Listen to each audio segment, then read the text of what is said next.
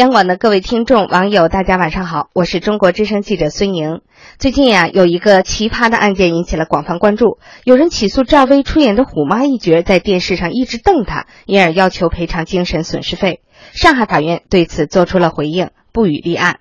法官解释说，当事人起诉是为了寻求解决情感领域的喜怒哀乐，不属于司法审判权的可诉范围。公民有了法律意识是好事儿，法治社会的建设需要每个人都知法守法，但是不等于可以滥用法律赋予的权利。你滥用了诉权，挤占了有限的司法资源，就有可能使一些更紧急的案件得不到及时处理。